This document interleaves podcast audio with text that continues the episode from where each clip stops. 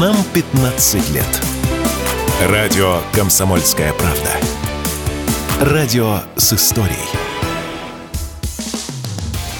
Что будет? Честный взгляд на 24 января. За происходящим наблюдает Иван Панкин. Возвращаемся в эфир. Иван Панкин в студии радио «Комсомольская правда». Приветствую всех тех, кто к нам только что присоединился. Напоминаю, что трансляция идет на YouTube-канале «Не Панкин». Присоединяйтесь, пожалуйста. Рутюб и ВКонтакте все то же самое. Канал, группа там называются «Радио «Комсомольская правда». Телеграм-каналы «Панкин», «Виттель реальности». Игоря, правда, сегодня с нами нет радио «Комсомольская правда», опять-таки, тоже подписывайтесь. И, конечно же, всем рекомендую, кто спрашивает, телеграм-канал Александра Казакова, известного политолога, бывшего советника главы ДНР Захарченко. Александр Юрьевич, рад вас приветствовать. Здравствуйте. Здравствуйте. Так, Александр Юрьевич, а давайте не, с неожиданного начнем. Вы сильно удивитесь. Тут хм. поговаривают, поговаривают, что к нам из Финляндии прилетают беспилотники, представьте себе. Там на границе заметил один человек и снял на камеру, я бы, кстати, такое запретил, как э, вокруг Питера ставят С-300.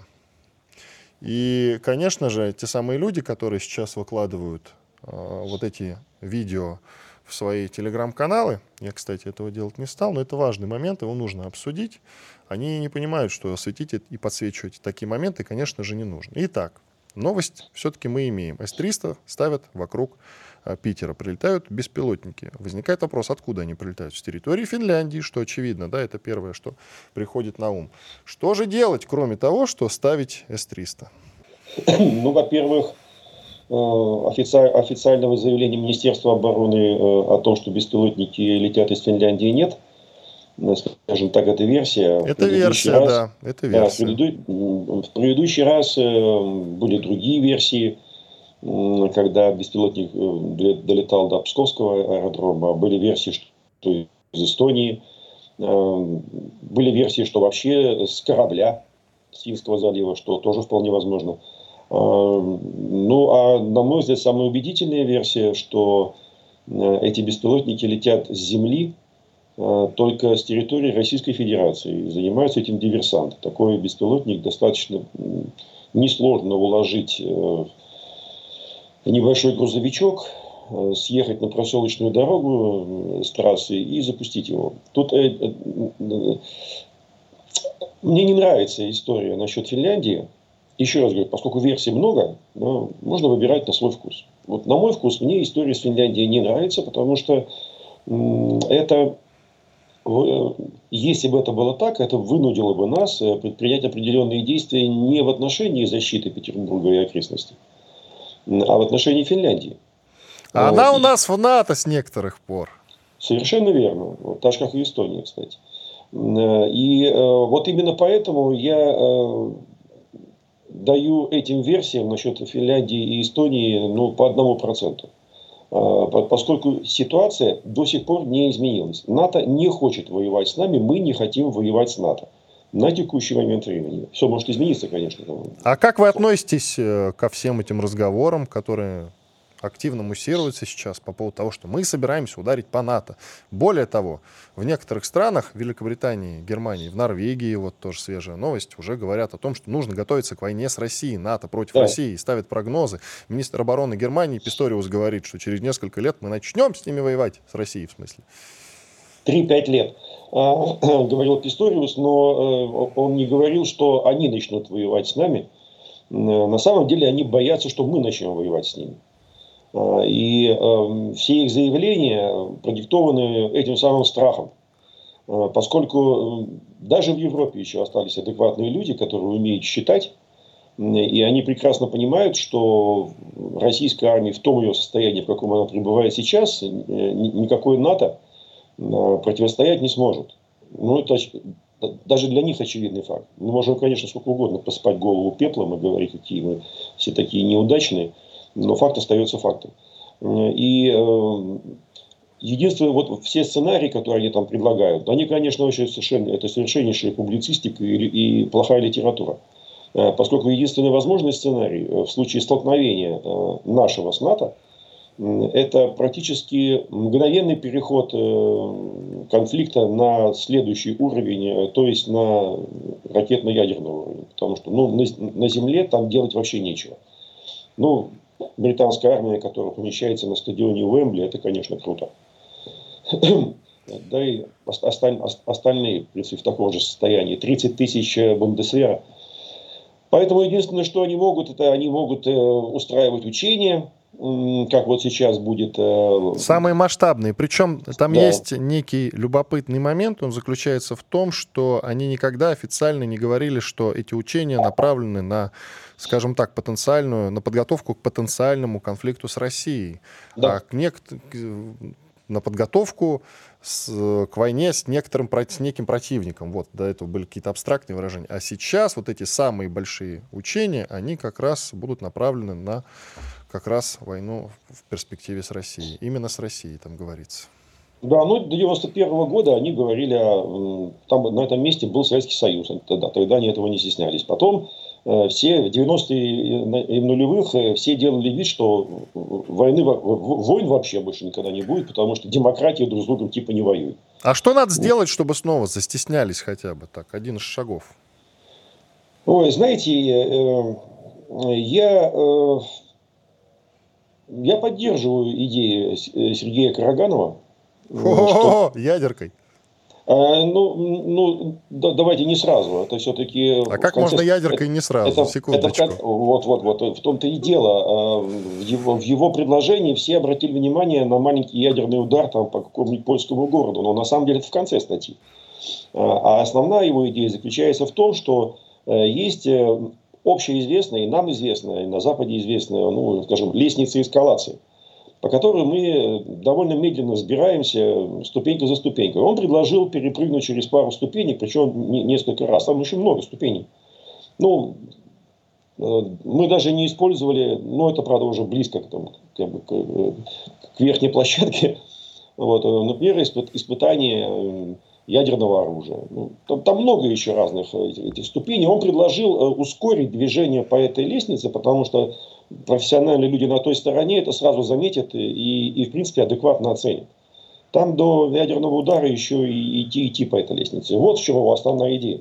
Ну, смотрите, надо... извините, пожалуйста, что вклиниваюсь, что-то это да, не останавливает конфликт на Ближнем Востоке, хотя все уже говорят, что у Ирана есть ядерное оружие, и смотрите, как он вдруг грудь, у грудь у есть. У Индии, у, ну, это уже в стране немножко, тем не менее, да, говорят, что и у Израиля есть. Ну, в общем, Нет. не останов. У, у КНДР есть, и что-то, видите, конфликтов становится только больше. Что-то наличие да. ядерного оружия никого не успокаивает. Тут два варианта. Либо уже кто-то ударит, либо уже ядерное оружие появится, простите, у всех.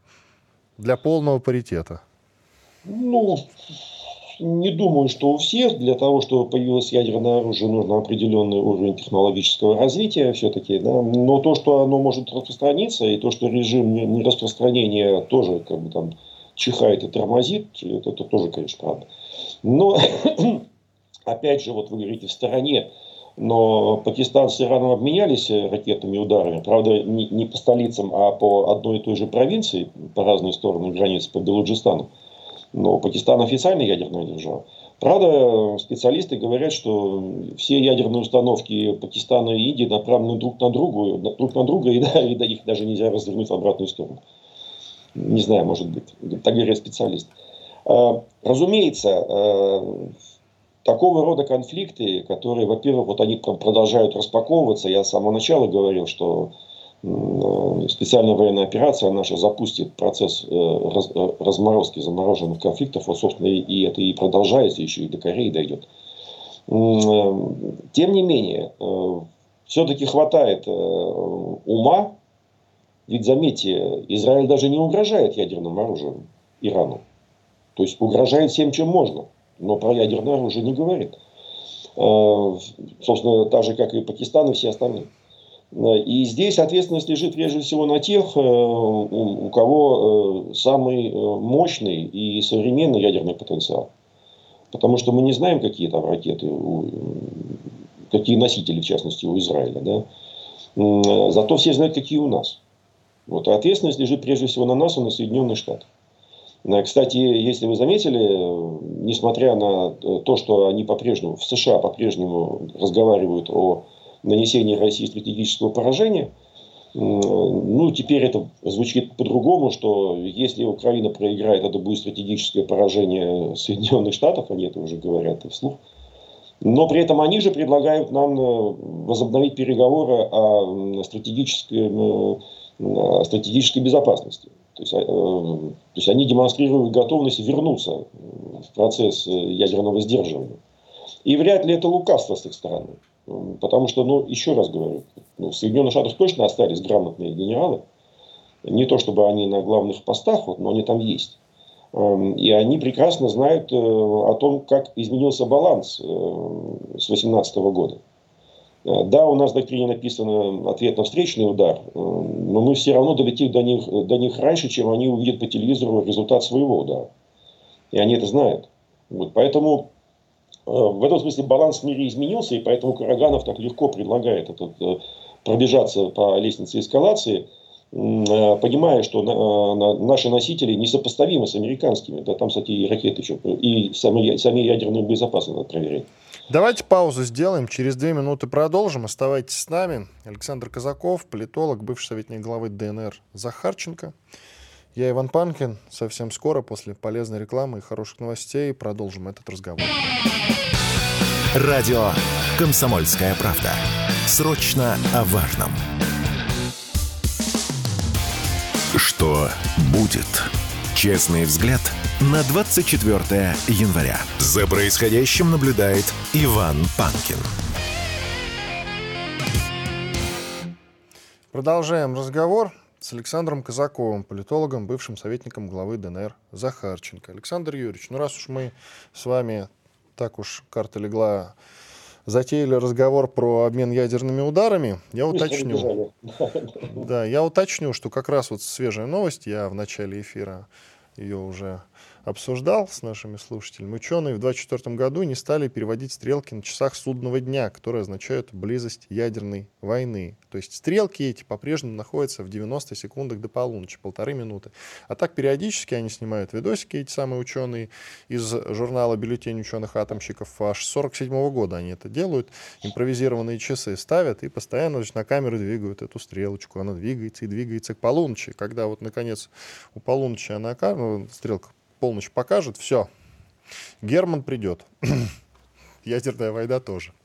Но ведь это же все такие несерьезные разговоры, или все-таки серьезные. И в довесок вопрос, а вы не переживаете, вдруг вот мы применим ядерное оружие, да, против там какого-нибудь польского города или еще куда-нибудь, хотя я считаю, что сразу по Вашингтону надо бить, если уж на то пошло, а не по Работино, как предлагают некоторые депутаты.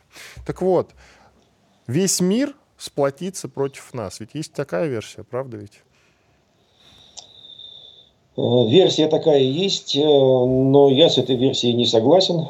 Э, перед, воен... Перед началом спецоперации все тоже так говорили, я просто напомню. Что говорили? Говорили, что НАТО не впишется, никто не будет поставлять оружие, Украина никому не нужна и так далее и тому подобное. Денег им никто не даст, и вообще все спишут эту Украину. Вот. Ну, я, честно говоря, такую версию тогда и тогда не поддерживал, но НАТО не вписалось. Давайте да, по сути, это вписалось, инструкторы, по сути, вписалось, они официально не могут, да, войти по одной простой причине. Нет, нет, нет, нет, Иван, это, это, это не НАТО. Это страны-члены НАТО в этом участвуют, и инструкторы тоже. Они французские, они натовские, например, да, и американские, они натовские. НАТО как альянс э, дистанцировалось от этого конфликта, и причем единственное, то, то, что Столтенберг периодически что-то болтает на трибунах, это не значит, что НАТО вписался в этот конфликт. Но подождите, он же движущая сила э, по сбору помощи для Украины. Разве нет? Нет, нет. Движущая, движущая сила это были Соединенные Штаты Америки. Ну хорошо, по поводу обмена. Вот, а, а, а потом э, я с другой частью этой версии тоже не согласен. Ну, смотрите, началась специальная военная операция. Мир начал делиться на э, две с половиной части. Э, то есть, ну, маленькая половинка, которая делает вид, что они молчаливое привидение. А, а так-то мир разделился, и мировое большинство скорее на нашей стороне, ну, по крайней мере, по, по части того, что они не вводят против нас санкции. Э, то есть мир разделился на западные и незападные громадные такие сетевые альянсы. И не западный сетевой альянс скорее поддерживает нас. Ну, да, не то, что в этом голосовании на Генассамблее ООН, но по факту-то это так.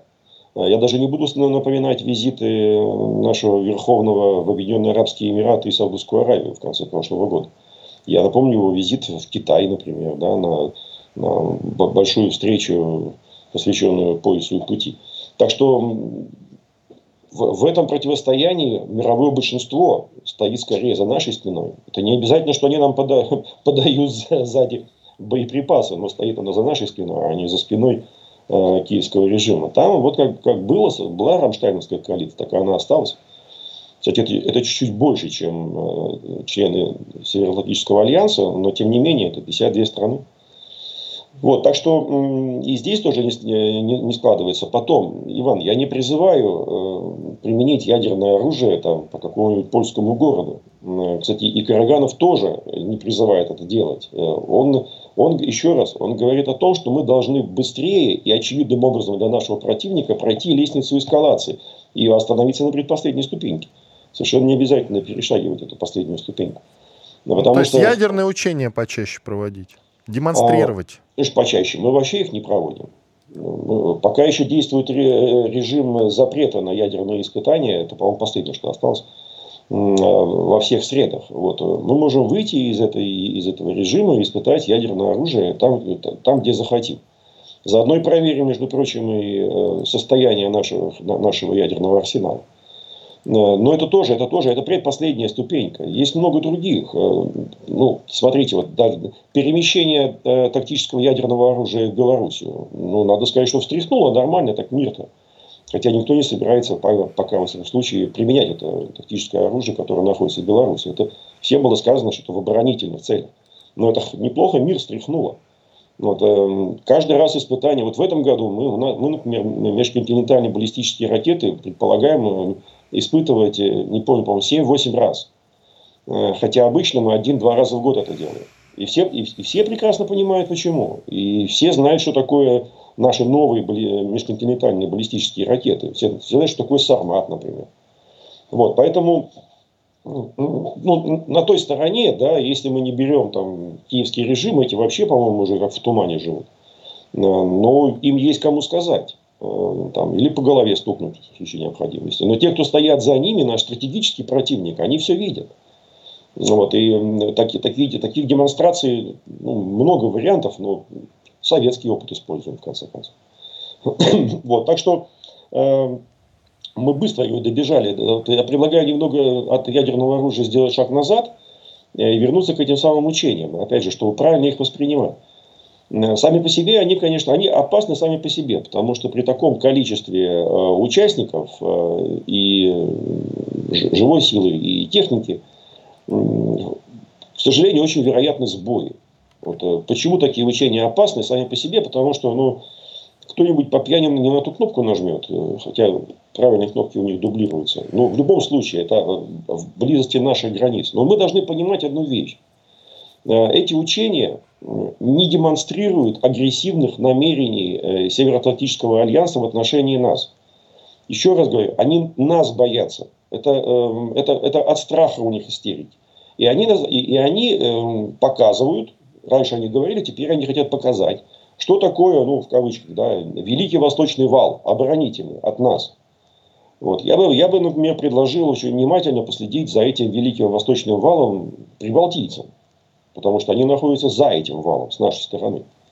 Э, то есть их НАТО вообще не собирается защищать. Великий Восточный вал начинается на севере, на границе Польши и Калининградской области, а совсем не в Эстонии. Вот. Э, и они действительно собираются восточную границу укреплять максимально, потому что прекрасно понимают, что рано или поздно мы до нее дойдем, до этой границы. И никто не знает. Вот вы говорили там по поводу образа победы, что нам его не предлагают, и это плохо. А я считаю, что хорошо. А, и они-то тоже не знают. Э, периодически же появляются там статьи, где становятся русские. Вот, и поэтому они укрепляют свой восточный фланг. Получается у них не очень, прям скажем. Вот. А почему, извините, вы считаете, что это хорошо? У нас действительно нет конкретного понимания, как, чем закончится специальная военная операция и где. Все говорят разное. И в 158 раз мы возвращаемся к этому вопросу. Я ну, чисто ну, про идеологический момент тут говорю. Спросите одного депутата, да. он скажет одно, да. второй скажет второе. Но главное, у них будут два загадочных слова на уме. Как сказал президент, денацификация и демилитаризация задачи будут выполнены. Сроков никто не ставил. Во. Знаете, как заученная такая у них присказка. Ну да, правильно приучили. Вот, а вы, почему вы у депутатов-то спрашиваете? Ну, а у кого? Военные спрашивать бесполезно. У, во, да, у, у депутатов бесполезно получается. Да. Я у вас Тут спрашиваю. Только по разным причинам. У военных этот план лежит на столе, вот, но. А вы уверены, является... что есть конкретный план? Даже не один, да. Вот, но, но, но эти планы являются предметом государственной военной тайны. Ну это понятно. Эти планы утверждались э, в конце прошлого года на коллегии Министерства обороны на закрытой части. Ну, так это обычно приходит. А армия, регулярная армия воюет по плану, у нас же не партизанское объединение. Вот, и планы все были утверждены на 24 год. То есть планы именно, он не один. Там а, ну вот, а, видите, вы а, сами а, говорите, на 24 год. Есть, да, план на год, получается. Да, да. Но, а, не, что, но не план, как и чем должна, и где должна вот, закончиться Иван, спецоперация. Иван, смотрите, тут есть э, как бы, ну, второе дно в этом вопросе. Вот э, наши противники, или, скажем, даже те, кто не, не является нашими противниками, но где сейчас э, существует там, горячий конфликт, они периодически называют свои цели. Ну, вот для примера, да, э, э, киевский режим в недавнего времени говорил, что значит, их цель выйти на границы 91 года. А Соединенные Штаты говорили, что их цель, то есть, то есть вышли и победа. Значит, э, Соединенные Штаты говорили о том, что они хотят нанести стратегическое поражение России на поле боя при помощи украинцев. То, вот, тоже и победа. Э, Израиль, например, говорит, что они собираются военным образом победить Хамас. И тоже как бы победа. У всех этих вот обозначенных целей, э, где явно просматривается образ победы, есть одна общая черта. Все эти цели неосуществимы вообще. Э, и, потому что регулярная армия не может победить сетевую структуру в Израиле. Ну, это просто невозможно, она сквозь пальцы утекает. Э, Украина выйти на границы 91 года, даже если вспомнить только про Крым и про то, что мы ядерная держава, тоже невозможно. Нанести нам стратегическое поражение на поле боя Соединенные Штаты при помощи украинцев не могут и не могли даже более того. Э, и здесь вот, ну, 30 секунд, коротко, пожалуйста, Александр Юрьевич. Э, есть общепринятое представление о справедливой войне. Так вот, одним из признаков справедливой войны является э, очевидная возможность достичь победы. Потому что если цель недостижимая, то война бесконечна и жертвы бесконечна. Поэтому мы не говорим ни про Харьков, ни про Одессу, ни про Киев, ни про Львов. У Принято. нас конкретные цели, но не географические. Радио «Комсомольская правда». Никаких фейков, только проверенная информация. Что будет? Честный взгляд на 24 января. За происходящим наблюдает Иван Панкин. Студии радио «Комсомольская правда» по-прежнему Иван Панкин. Продолжаем эфир. В Ютьюбе трансляция на канале Не Панкин. Присоединяйтесь. Рутюб и ВКонтакте канала группа «Радио Комсомольская правда». Тоже подписывайтесь, можете смотреть и слушать там. Как вам угодно. Телеграм-канал Панкин, телеграм-канал «Радио Комсомольская правда». И, конечно же, телеграм-канал «Политэкономия Колташов». Тоже подпишитесь. Его автор Василий Колташов, экономист и директор Института нового общества. Сейчас с нами в эфире. Василий, я вас приветствую. Здравствуйте. А давайте начнем с глобального, с протестов, которые происходят в Европе. Протесты эти самые разнообразные. Вот э, есть, например, во Франции профсоюзы, которые выступают против летней Олимпиады, представьте себе. И протестующие тут включили даже гимн СССР у мэрии Парижа. Хотите, давайте послушаем. А что, я думаю, все с удовольствием послушают. Включайте фрагмент.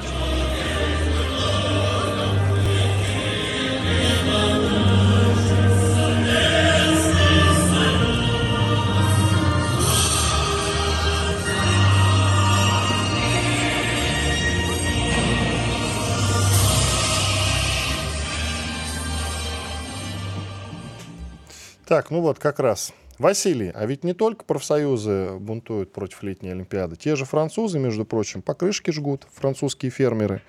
И вообще говорят, что именно французские фермеры положили начало тому, чтобы фермеры в других странах тоже начали бастовать. Немецкие, польские и так далее и тому подобное. К чему все это приведет, как вы считаете? Я полагаю, что к политической революции в Европейском Союзе. Экономической или политической? Поли- политической революции, да, то есть э, к тому, что власть в Евросоюзе поменяется. Когда мы наблюдаем вот эти протесты, разворачивающиеся теперь в ЕС, э, некоторые наши сограждане все еще считают его благополучным, но нужно рассказать чуть больше про Евросоюз. Лучше туда съездить и понять, насколько он благополучен. А, как бы туристическая поездка мало что дает. Надо пожить, надо получать, пополучать счета. Понимаете? Вот тогда э, появляется ясность. Посмотреть, как устроен политический процесс, что вашим детям подсовывают в школе э, с радужным флагом, например. Да? То есть посмотреть вот это все, оценить самостоятельно. Посмотреть, какие общественные организации э, продвигаются. Э, фестивали, пропагандирующие наркотики, посетить, посмотреть. Есть подивиться, что такое в вообще Копенгагене, бывает, да? кстати, извините, про наркотики заговорили. Да. В Копенгагене, в Дании, закрыли улицу, или там на улице, где продавали наркотики, есть там такая знаменитая, перестали продавать наркотики. Это теперь запрещено. Вот так. Видите, ну, удивили. Как? Да. Да, давайте, значит, перейдем к, к тому, что такое Европейский Союз. Значит, ЕС э, находится под контролем Соединенных Штатов. Но этот контроль, он не столько идеологический, а сколько коррупционно-номенклатурный.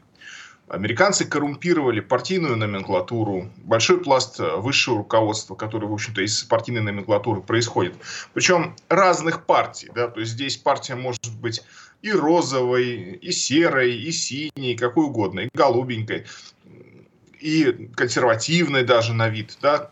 Неважно, абсолютно. Э, эти партии, если это крупные влиятельные партии, они активно обрабатывались Соединенными Штатами. Поэтому для того, чтобы ситуацию в Евросоюзе изменить, недостаточно заставить правительство отступать. И немецкие фермеры, они сейчас в авангарде сражений, они это обнаружат. Потому что, ну хорошо, вы заставите правительство Олафа Шольца отступить на полшага, не отменять пока э, субсидии на топливо. А что он будет делать дальше? Увеличивать военные расходы, сокращая все остальные расходы а, в условиях, когда экономика Германии интенсивно разрушается из-за его собственных действий торгов, на торговом направлении, э, в плане снабжения экономики энергоресурсами. Вот понимаете, как все происходит. И одновременно с этим заливается буквально потоком дешевого продовольствия из Украины. Вот э, тут как бы борьба приобретает характер долгосрочный. И нужно поменять вообще всю конструкцию, начиная с партий и потом уже и правительства. Потому что то сейчас мы видим, э, ну, во Франции совсем все не, не здорово, а в Германии мы видим опросы избирателей, когда избиратели говорят, что они э, поддержали бы вместо социал-демократов Шольца христианских демократов снова. Извините, а христианские демократы во главе с Ангелой Меркель чем отличались от социал-демократов Шольца? Они не подготовили эту ситуацию, они всеми силами не работали в этом направлении, не гребли туда. Чем они э, значит, помогут э, Германии? Ничем не помогут.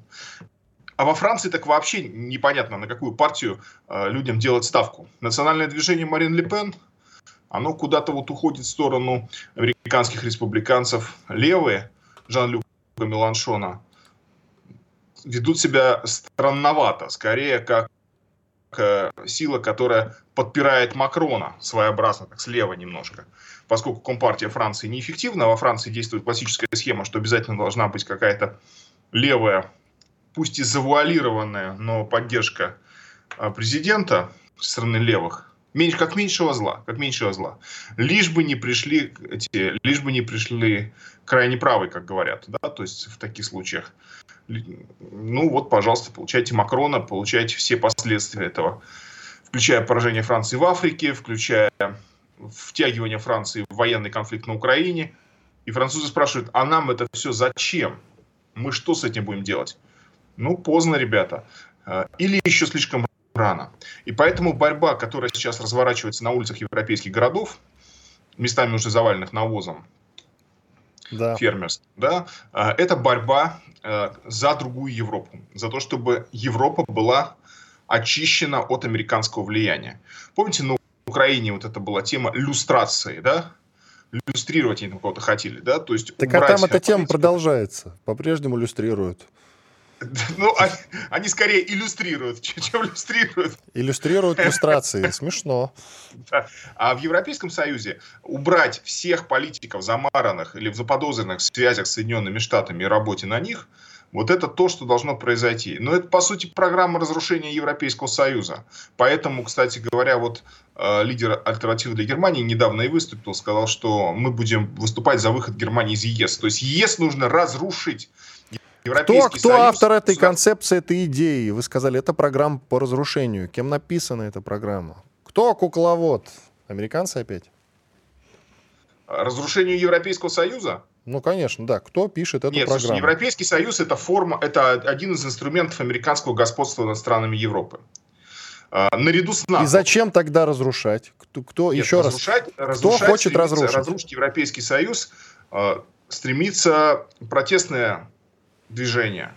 А, и идея разрушить Европейский Союз, она не нова. Она существует десятилетия уже. Потому что чем дальше, тем больше Европейский Союз вызывает критики.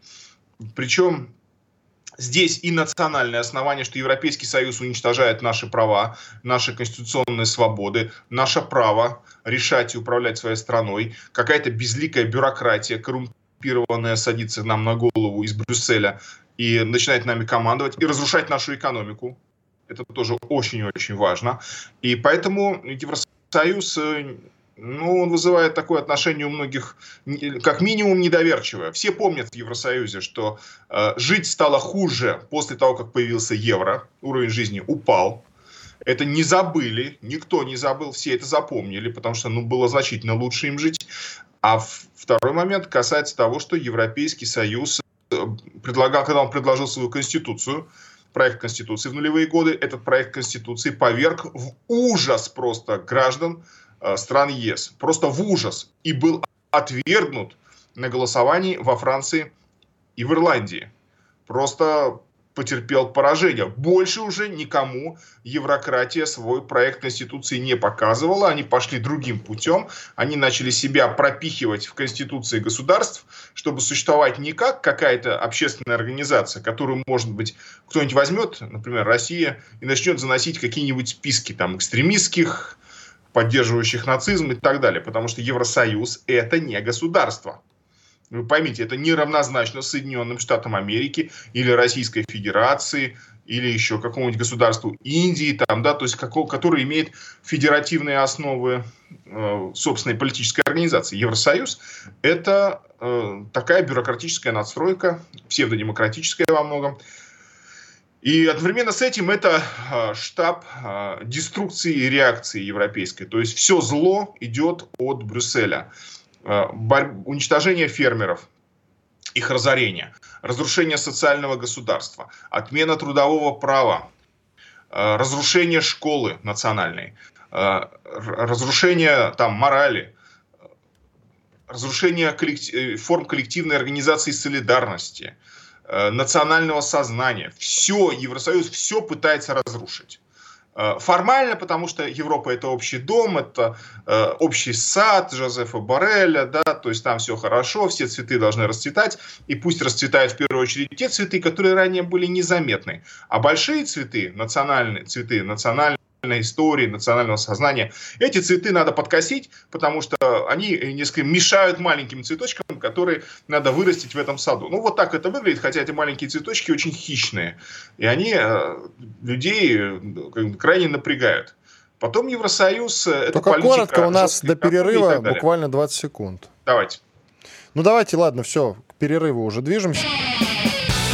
Радио «Комсомольская правда». Срочно о важном. Что будет?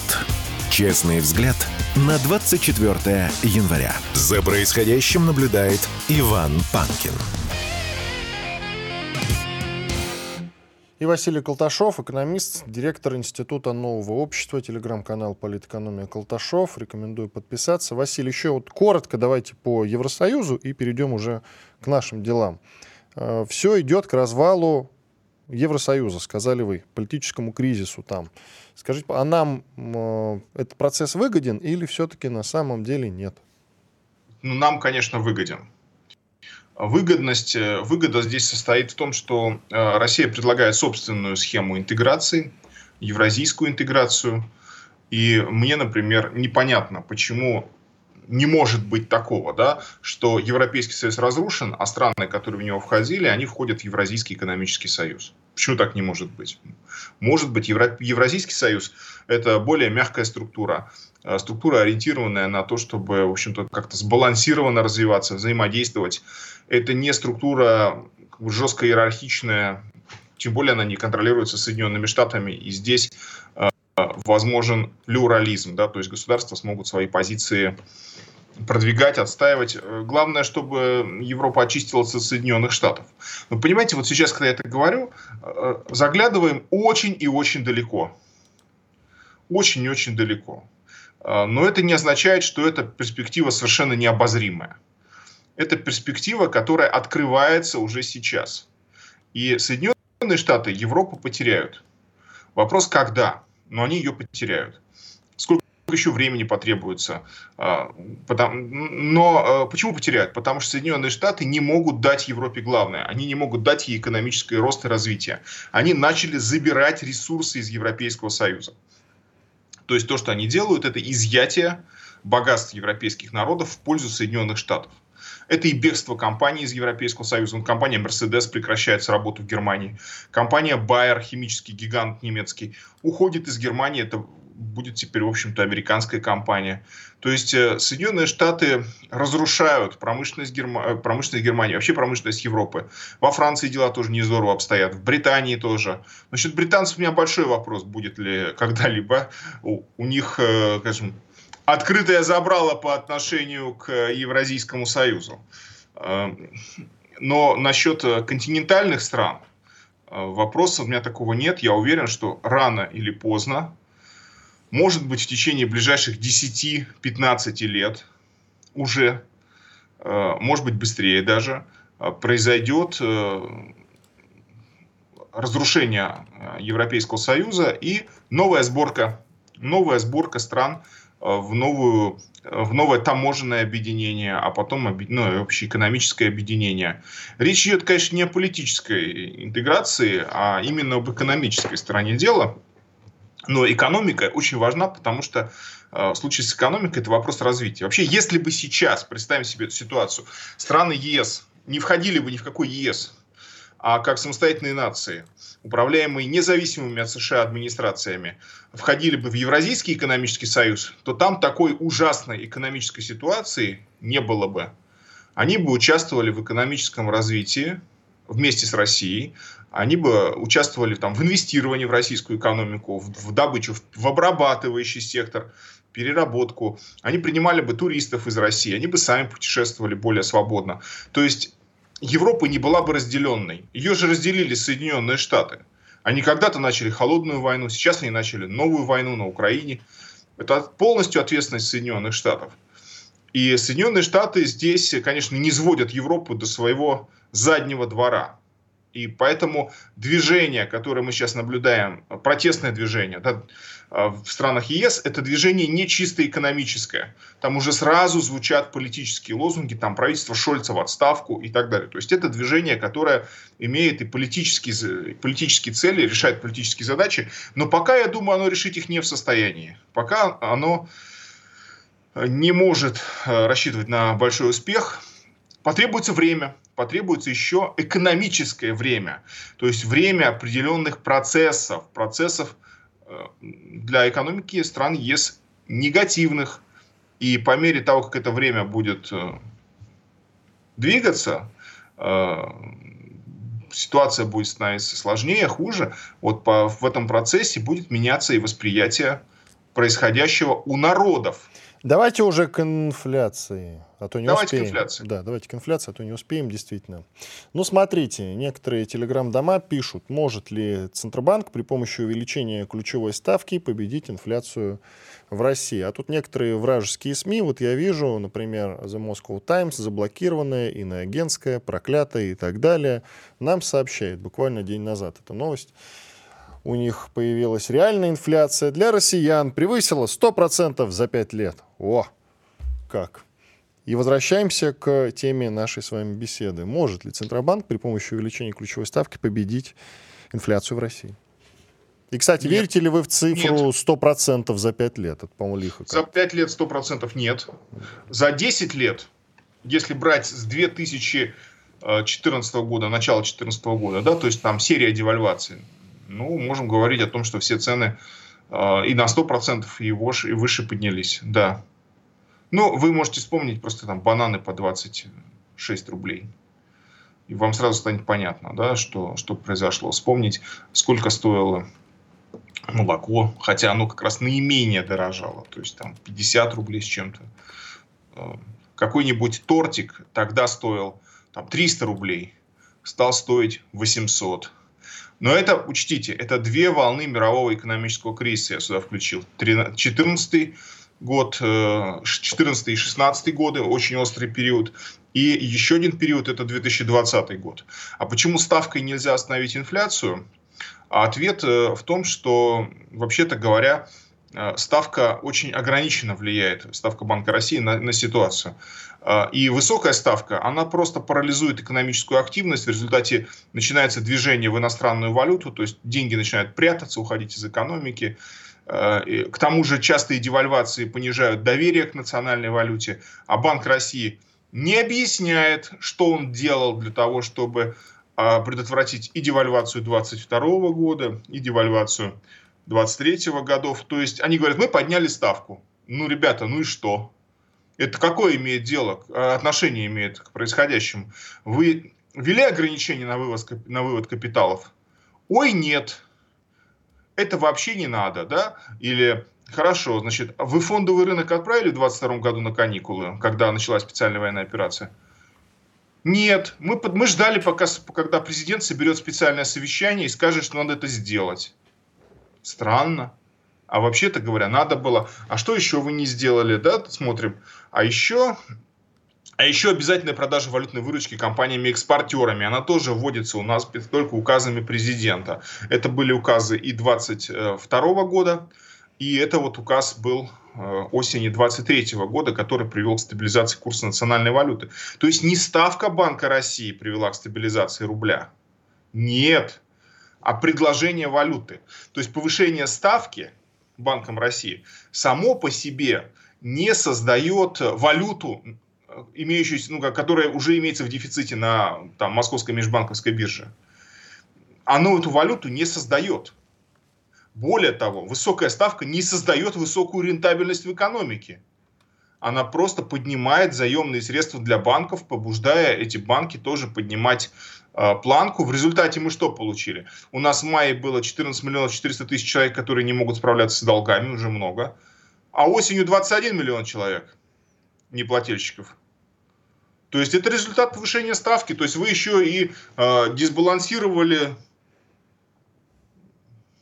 несколько миллионов э, граждан, да, или там несколько миллионов должников, даже домашних хозяйств, так тоже можно посчитать.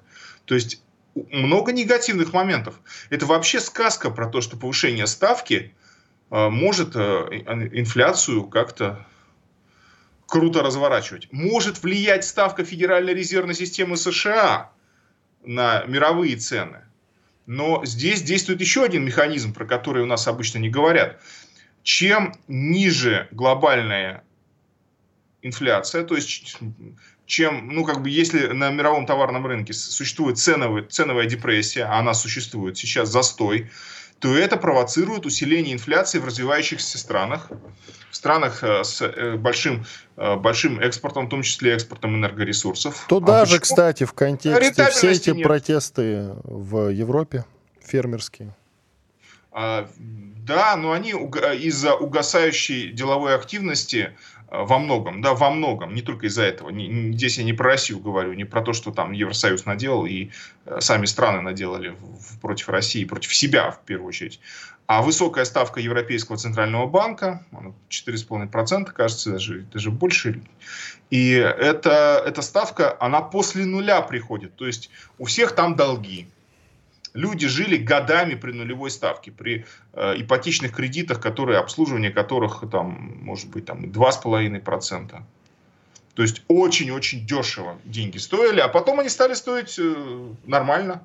И возник, э, возник шок. Поэтому коротко, э, пожалуйста. активность упала, и инфляция тоже замедлилась. Ну, то есть... Но опять же, она не везде замедлилась. Она в, в еврозоне замедлилась более... Мы скорее по, побеждаем по инфляцию сейчас, 30 секунд, или нет? Или она побеждает нас? Пока что инфляцию удалось остудить в России. Пока что. Но рост цен был связан с ослаблением рубля. Если будет стабильный рубль, с инфляцией можно справляться. Спасибо. Радио «Комсомольская правда». Мы быстрее телеграм-каналов.